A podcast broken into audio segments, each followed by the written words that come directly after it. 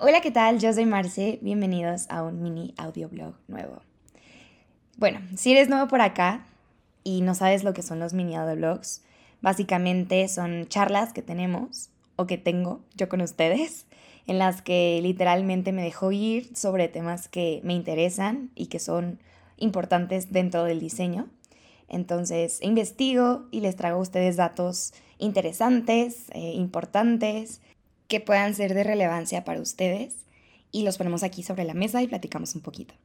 Si no me conoces, yo soy Marce Cadena, como ya te comenté, estudio diseño, soy una amante apasionada de todo lo que tenga que ver con el diseño y la naturaleza.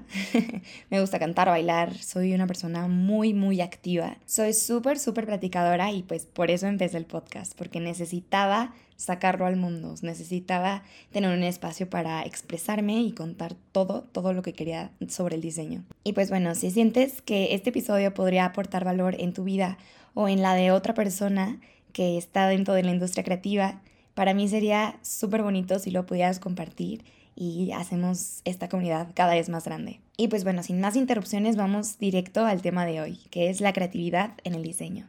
Yo sé que todos tenemos este concepto de creatividad y lo vemos desde formas distintas, ¿no?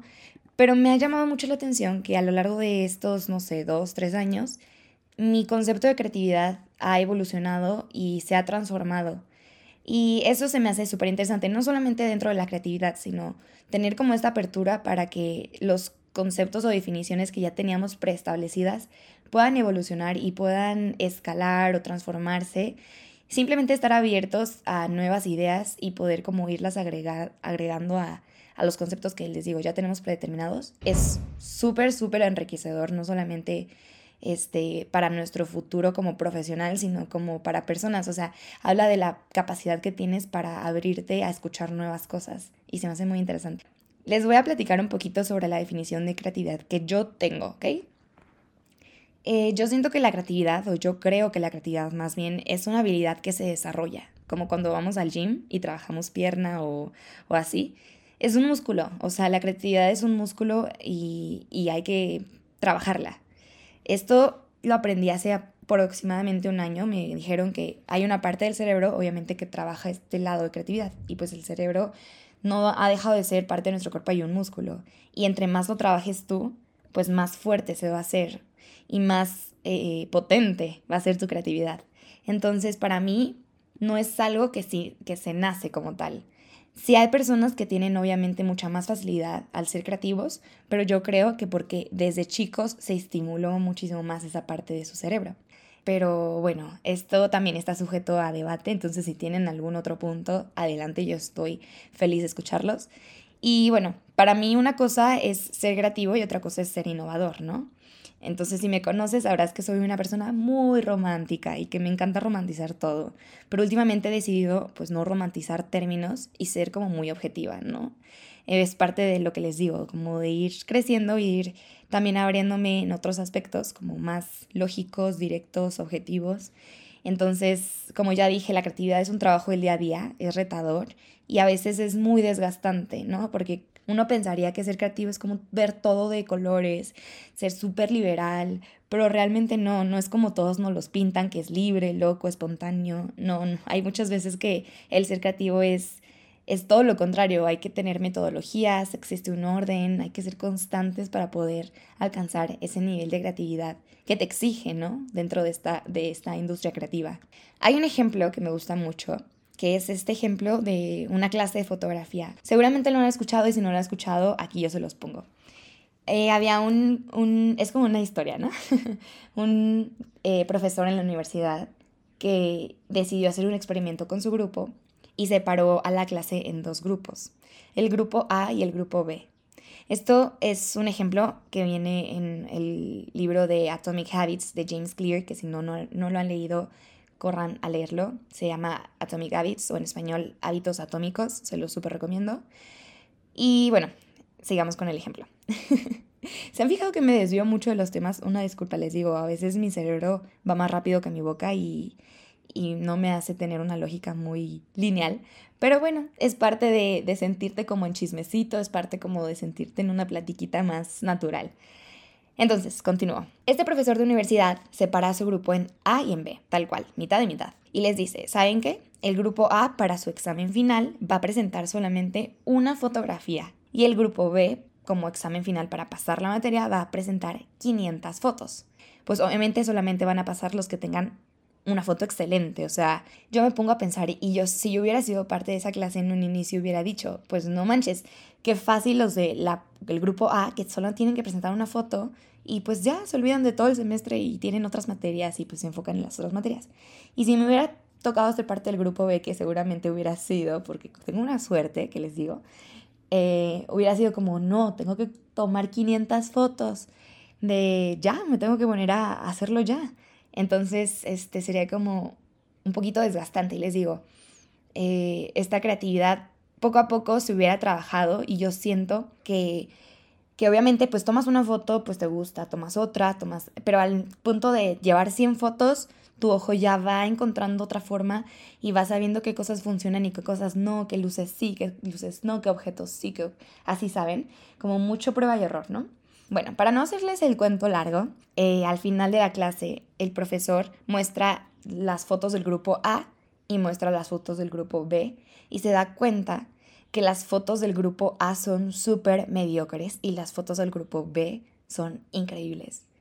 ¿Y por qué quiero llegar a esto, no? Porque realmente es un trabajo, o sea, puedes ser la persona más talentosa del mundo, pero a lo mejor solamente intentas una vez, o sea, solo tomas una foto y puede que tu foto sea muy buena, pero a lo mejor no tienes tanto talento, pero trabajas muchísimo y al final tu foto va a ser mucho mejor que la del A.